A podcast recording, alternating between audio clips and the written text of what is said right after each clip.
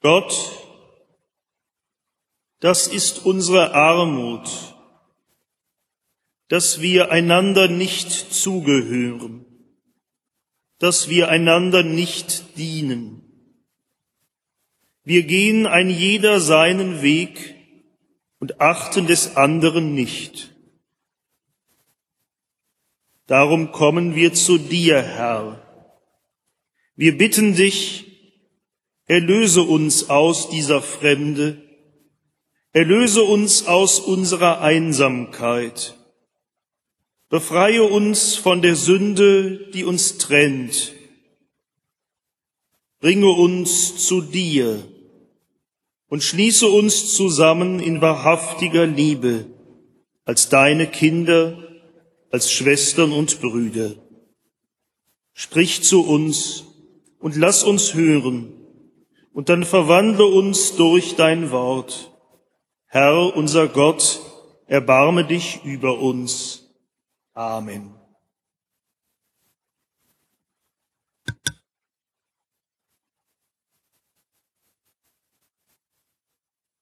Lasst uns beten.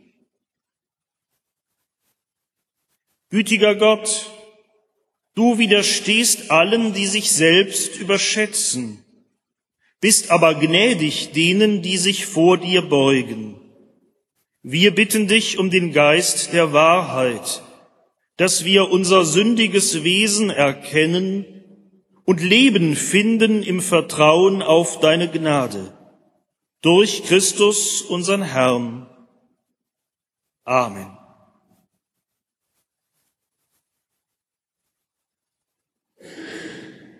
Die Worte des Tagesgebetes, liebe Schwestern und Brüder, schlagen das Thema des heutigen Sonntages an. Es ist ein ernstes Thema, unser sündiges Wesen, unsere Sündhaftigkeit vor Gott und die Erkenntnis unserer Sünde. Das aber kann kein Dogma sein. Damit wir wirklich unsere Sündhaftigkeit erkennen, müssen wir Einsicht gewinnen in unsere je konkrete Sünde in unserem Leben. In der Lesung, die wir jetzt hören aus dem Alten Testament, ist es David, der König und das große Vorbild Israels, der seiner Sünde überführt wird. Er hatte sich Bathseba, die Frau seines Generals Uriah, zur Zweitfrau genommen, weil sie ihm so gefiel, weil es ihn so trieb zu ihr. Und ihren Mann hatte er auf einem Himmelfahrtskommando beseitigt. Ein sehr sprechendes Beispiel dafür, dass die Sünde den Tod vorantreibt. Und es ist ein weiter Weg, bis David das einsieht, bis er sagen kann, ich habe gesündigt gegen den Herrn. Aber diese Einsicht macht dann Leben, neues Leben möglich. Und das ist am Schluss eine fröhliche Sache, auch wenn das in der ersten Lesung noch nicht so recht zum Tragen kommt, aber danach hören wir ja in diesem Gottesdienst noch mehr. Hören wir also zunächst die erste Lesung des Sonntages. Sie steht im zweiten Buch Samuel im zwölften Kapitel und springt mitten in die Geschichte, als der Prophet Nathan zu David kommt, um ihn seiner Sünde zu überführen. Der Herr sandte Nathan zu David. Als der zu ihm kam, sprach er zu ihm, es waren zwei Männer in einer Stadt, der eine reich, der andere arm. Der Reiche hatte sehr viele Schafe und Rinder, aber der Arme hatte nichts als ein einziges kleines Schäflein, das er gekauft hatte, und ernährte es, dass es groß bei ihm wurde, zugleich mit seinen Kindern. Es aß von seinen Bissen und trank aus seinem Becher und schlief in seinem Schoß und erhielt wie eine Tochter. Als aber zu dem reichen Mann ein Gast kam, brachte er es nicht über sich, von seinen Schafen und Rindern zu nehmen, um dem Gast etwas zuzurichten, der zu ihm gekommen war, sondern er nahm das Schaf des armen Mannes und richtete es dem Mann zu, der zu ihm gekommen war. Da geriet David in großen Zorn über den Mann und sprach zu Nathan, so wahr der Herr lebt, der Mann ist ein Kind des Todes, der das getan hat. Dazu soll er das Schaf vierfach bezahlen, weil er das getan hat und sein eigenes geschont hat. Da sprach Nathan zu David, du bist der Mann. So spricht der Herr, der Gott Israels, ich habe dich zum König gesalbt über Israel und habe dich errettet aus der Hand Sauls und habe dir deines Herrn Haus gegeben, dazu seine Frauen, und habe dir das Haus Israel und Juda gegeben. Und ist das zu wenig, will ich noch dies und das dazu tun. Warum hast du denn das Wort des Herrn verachtet, dass du getan hast, was ihm missfiel? Uriah, den Hethiter, hast du erschlagen mit dem Schwert, seine Frau hast du dir zur Frau genommen, ihn aber hast du umgebracht durchs Schwert der Ammoniter. Nun, so soll von deinem Hause das Schwert nimmermehr lassen, weil du mich verachtet und die Frau Urias des Hethiters genommen hast, dass sie deine Frau sei. Da sprach David zu Nathan, ich habe gesündigt gegen den Herrn. Nathan sprach zu David, so hat auch der Herr deine Sünde weggenommen, du wirst nicht sterben. Aber weil du die Feinde des Herrn durch diese Sache zum Lästern gebracht hast, wird der Sohn, der dir geboren ist, des Todes sterben. Und Nathan ging heim.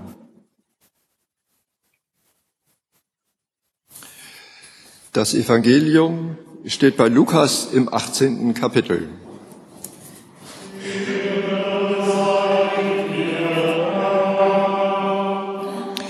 Jesus sagte zu einigen, die sich anmaßten, fromm zu sein und verachteten die anderen dies Gleichnis. Es gingen zwei Menschen hinauf in den Tempel, um zu beten. Der eine ein Pharisäer, der andere ein Zöllner. Der Pharisäer stand für sich und betete so. Ich danke dir, Gott, dass ich nicht bin wie die anderen Leute, Räuber, Betrüger, Ehebrecher oder auch wie dieser Zöllner. Ich faste zweimal in der Woche und gebe den Zehnten von allem, was ich einnehme. Der Zöllner aber stand ferne, wollte auch die Augen nicht aufheben zum Himmel, sondern schlug an seine Brust und sprach, Gott sei mir Sünder gnädig. Ich sage euch, dieser ging gerechtfertigt hinab in sein Haus, nicht jener. Denn wer sich selbst erhöht, der wird erniedrigt werden, und wer sich selbst erniedrigt, der wird erhöht werden. Liebe Schwestern und Brüder, wer einmal tot daliegt, der wird nicht mehr lebendig. Kennen Sie diese Stelle? Wissen Sie, wo das steht? Nicht in der Bibel. In einem Lied kommt das vor, in einem Lied, das nicht kirchenfähig ist, das wir darum auch nicht singen. Aber kennen tun das die meisten von Ihnen, da bin ich mir sicher als die Römer frech geworden. Josef Viktor von Scheffel, in Lippe nicht nur bei Lokalpatrioten wohl noch bekannt. Da heißt es am Schluss, wer einmal tot da liegt, wird nicht mehr lebendig. Die Strophe wird meist nicht mehr gesungen, da muss man schon viel Bier trinken, um sich bis zur Strophe 13 durchzukämpfen. Der das da sagt, ist auch nur eine Nebenfigur in der Geschichte ein deutscher Sklave Schmidt geheißen, vor 2000 Jahren deutsche Sklaven, na gut, man höre und staune, aber den soll es gegeben haben nach von Scheffel am Hof des Kaisers Augustus, und der hat eine kleine, aber feine Nebenrolle am Ende dieses Liedes. Die Geschichte kennen die meisten. Da sind die Truppen des Quintilius Varus von Hermann dem Cherusker vernichtend geschlagen worden und irgendwann erfährt die schlimme Nachricht auch der Kaiser Augustus in Rom. Rede Legiones, ruft er dann aus, sobald er seinen Bissen Pfauenfleisch verschluckt hat. Rede Legiones, gib mir die Legionen wieder. Und das weiß nicht nur der Liederdichter, das ist schon bei Sueton bezeugt, aber von Scheffel weiß dann noch mehr zu berichten. Die schadenfrohe Reaktion des Sklaven.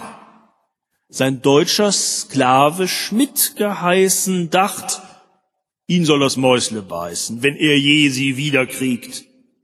Denn wer einmal tot da liegt, wird nicht mehr lebendig. Wau, wau, wau, wau, wau, wau und so weiter. Wer einmal tot da liegt, wird nicht mehr lebendig. Eine Binsenweisheit. Und eigentlich ein schwacher Trost. Aber doch eine der letzten Gewissheiten dieser Welt, an die sich alle halten müssen, die Sklaven wie auch die Herren. Eine Gewissheit zugleich, die normalerweise dazu hilft, dass die Herren ihre Sklaven, heißen sie nun Schmidt oder sonst wie, klein halten. Wer einmal tot da liegt, der wird nicht mehr lebendig. Also kusche du lieber bei dem, was ich zu befehlen habe, sonst ist es vielleicht in meiner Macht, dass auch du gleich da liegst. Tot und nie wieder lebendig.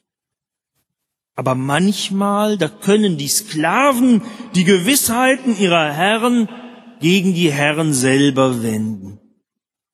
So macht es hier dieser Schmidt. Wer einmal tot daliegt, der wird nicht mehr lebendig. Aber es gibt einen Herrn, der anders ist als alle Herren, und das ist unser Herr, und zu dem bekennen wir uns. Und der richtet sein Wort gegen all die Gewissheiten von uns Herren und uns Sklaven. Er tut es, indem er eine Geschichte erzählt, und diese Geschichte ist hoffentlich noch viel bekannter als dieses Lied, und die ist kirchenfähig, und die müssen wir erzählen wieder und wieder, denn es ist ja unsere Geschichte. Die Geschichte von dem Sohn, der fortzieht von seinem Vater, weil es ihn hinaustreibt in die Welt. Und darum rechnet er den Tod seines Vaters für sich schon einmal durch, rechnet mit seinem Tod und rechnet sich daraufhin sein Erbe aus und sagt dann zum Vater, lass uns doch so tun, als seist du schon tot. Gib mir schon jetzt mein Erbe, gib mir das Teil der Güter, die mir gehören. Und dann zieht er los, dieser verlorene Sohn mit dem Schatz in der Hand, und er führt das, was ihm als das gute Leben vorkommt. Das Ende dieser Geschichte, das kennen doch die meisten. Als der letzte Cent ausgegeben ist, als die letzten Puppen ausgetanzt haben, als die letzten Freunde sich plötzlich verzogen haben, da landet ihr Mutterseelen allein, hungrig und elend bei den Schweinen. Zum Glück fällt ihm noch etwas Gutes ein. Ich will mich aufmachen und zu meinem Vater gehen und zu ihm sagen, Vater, ich habe gesündigt gegen den Himmel und vor dir. Und als er das dann wirklich tut, der verlorene Sohn, da geschieht das Wunder, dass er zum wiedergefundenen Sohn wird, weil dieser Vater seinen Jungen nie vergessen hat und weil er ihn nun aufnimmt, wieder alles erwarten, mit offenen Armen, ihn neu einkleidet mit kostbaren Kleidern, ein Fest für ihn feiern lässt, das sich sehen lassen kann. Und das alles mit der Begründung, und jetzt kommt's, und darauf kommt es mir an, dieser mein Sohn war tot, und er ist wieder lebendig geworden. Mein Sohn war tot und ist wieder lebendig geworden. Und ebenso spricht Jesus Christus, ebenso ist es mit Gott. Der sagt nicht, wer einmal tot da liegt, wird nicht mehr lebendig. Der sagt, dieser mein Sohn war tot und ist wieder lebendig geworden. Wer einmal tot ist, der bleibt nicht tot, wenn ihm meine Liebe die Arme entgegenstreckt. Wer einmal tot ist, der bleibt nicht tot, wenn mein Wort ihn herausruft aus Elend und Sünde und Verlassenheit aus dem Tod schon vor dem Tod und ihn einlädt zur Versöhnung. Dann hat alle Weisheit aller Herren und aller Sklaven dieser Welt ein Ende. Dann gilt, dieser mein Sohn war tot und ist wieder lebendig geworden. Nun wird man sicherlich einwenden können, dass die Rede von Tod und Leben im Gleichnis vom verlorenen Sohn, wie man so sagt, im übertragenen Sinne gemeint ist. Es geht da also um mehr und um anderes als um den biologischen Tod. Während der Sklave Schmidt mit seinem, wer einmal tot daliegt, der wird nicht mehr lebendig, ja buchstäblich die toten römischen Soldaten im Sinn hat. Aber das gibt doch zu denken, dass der Apostel Paulus genau diesen Gedanken vom Lebendigwerden der Toten wieder aufgreift, wenn er im Zusammenhang der Vergebung der Sünden an die Epheser schreibt, Gott hat uns, die wir tot waren in den Sünden, in seiner großen Liebe mit Christus lebendig gemacht. Er hat uns mit Christus auferweckt und mit ihm eingesetzt im Himmel. Auch das ist im übertragenen Sinne gemeint. Sünder, die Gott annimmt, Sünder, denen Gott ihre Sünde vergibt, denen er neues Leben schenkt, die sind wie Tote, die ins Leben zurückkehren. Und solche ins Leben zurückgekehrten Toten, schreibt der Apostel, seid ihr oder sind wir Christen alle. Die Wirklichkeit unseres neuen Lebens, die ist zumindest aus der Sicht Gottes so real wie die Auferstehung Jesu Christi. Jene Wirklichkeit, die alle Realitäten dieser Welt auf den Kopf stellt und sprengt mit Gottes Wirklichkeit, mit Gottes Wirksamkeit. Und das geschieht auch da, wo Sünden vergeben werden von Gott. Gott hat uns mit Christus lebendig gemacht, wie Christus auferstanden ist. So seid auch ihr auferstanden, weil euch die Sünden vergeben wurden. Gott hat euch herausgerufen, herausgerissen aus dem Machtbereich der Sünde und des Todes. Das ist nicht weniger als die Auferstehung von den Toten, die schon hier geschieht, mitten in unserem Leben. Nun könnte man als Prediger zumal versucht sein, an dieser Geschichte, an dieser Stelle Beispiele zu erzählen von Menschen, die Gottes Vergebung so wunderbar verändert hat, dass sie wirklich wie ins Leben zurückgekehrte Tote erscheinen können. Bei Christen in anderen Traditionen sind solche Geschichten, solche Zeugnisse als Beispiele immer ganz wichtig. Und in manchen Freikirchen gehören diese sogenannten Zeugnisse fast zu jedem Gottesdienst dazu, als Beweis der Macht und Wirksamkeit Gottes. Und da kann man manches hören, was einen wirklich bewegen oder auch ins Erstaunen versetzen kann. Wenn einer, der ehemals drogenabhängig war und als Kleinkrimineller seine Tage fristete, davon berichtet, wie Gott ihm erschienen ist, wie Gott ihm vergeben hat und warum er sich nun einsetzt in seiner Gemeinde für Kinder und Jugendliche. Und doch sind das ja immer Ausnahmen.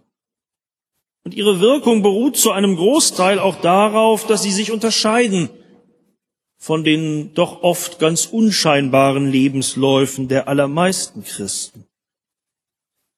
Paulus macht es anders. Er spricht hier nicht von Einzelnen. Er erzählt auch nicht von sich, was er ja gut könnte, sondern er sagt, dass alle Christen durch Gottes Barmherzigkeit, durch die Vergebung der Sünden zu solchen geworden sind, die aus dem Tod heraus mit Christus lebendig gemacht wurden. Immer wieder sagt er wir, wir alle, wir alle waren tot in den Sünden. Wir alle haben unser Leben geführt in den Begierden des Fleisches. Wir alle taten den Willen des Fleisches und der Sinne, waren Kinder des Zorns, wie alle anderen auch. Aber Gott hat uns mit Christus lebendig gemacht. Also, auch da, wo das nach außen nicht spektakulär aussieht, auch da, wo das öffentlich gar nicht sichtbar wird, wo vielleicht nicht einmal die nächsten Menschen, mit denen man zusammenlebt, das immer mitbekommen, gilt doch, Menschen sind wie tot, wenn sie sich von der Sünde bestimmen lassen. Ich verstehe das so, dass uns die Sünde vereinzelt, dass sie uns trennt, nicht nur von Gott, sondern auch voneinander. Sie macht uns zu Befehlsempfängern, zu Sklaven, die nur noch dem folgen, was ihre Begierden, ihre Wünsche, ihre Triebe ihnen vorschreiben. Und manchmal ist das dann spektakulär und spektakulär schrecklich und reicht für einen Bericht in der Bildzeitung. Aber ganz oft ist es fast unerkannt und wir wissen das nur selber von uns. Und es kann uns doch im Blick auf uns selber genauso traurig machen, weil wir unfähig werden, wirklich bei den anderen zu sein, ihre Bedürfnisse zu sehen, ihre Not zu stillen, auf ihre Lebensäußerungen einzugehen, mit einem Wort ihnen wirklich zu begegnen. Begegnung Miteinander sein, das bedeutet doch Leben, mit anderen verbunden zu sein. Menschen, die nur für sich leben, sind am Ende immer Menschen, die die anderen nur brauchen, um ihre Ziele und Wünsche zu erreichen. Die sind wie Zombies, wie lebendige Leichen. Solche aber, sagt der Apostel, solche wart ihr. Nein, solche waren wir, waren wir alle. Aber Gott kann ja Tote auferwecken. Das hat er vorgemacht mit Jesus Christus.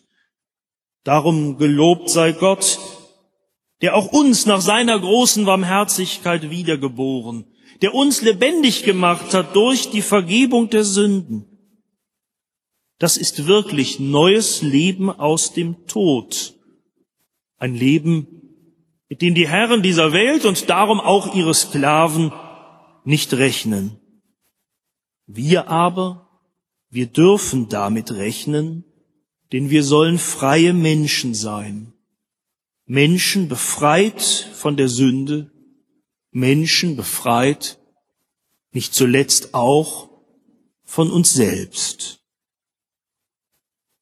Vielleicht helfen uns diese Worte, des Apostels noch besser zu verstehen, was der Sinn der Vergebung der Sünden ist. Nicht nur oder nicht einmal wesentlich, dass wir den Zuspruch der Vergebung hören und uns dann ein bisschen besser fühlen, weil uns die Schuldgefühle nicht mehr ganz so drücken, sondern wirklich, dass wir das Wort von der Vergebung hören und dadurch frei werden frei vom Tod mitten im Leben, zu dem unser Leben immer dann wird, wenn wir uns nur um uns selber drehen. Aus lebenden Toten sollen wir zu lebendigen Kindern Gottes werden, die vor ihm leben und füreinander da sind. Der Weg dazu aber ist die Vergebung der Sünden, in der Gott uns so annimmt, wie wir sind, uns aber um des Lebens willen nicht so lässt, wie wir sind. Dann werden wir sein Werk von ihm neu geschaffen und bereit zu jenen guten Werken, die wir tun dürfen, da, wo wir wirklich und wahrhaftig miteinander leben. miteinander leben als Lebendige. Das Leben, in das hinein er uns ruft. Er, der Lebendige und lebendig Machende, der Barmherzige und Befreiende und vergebende Gott. Amen.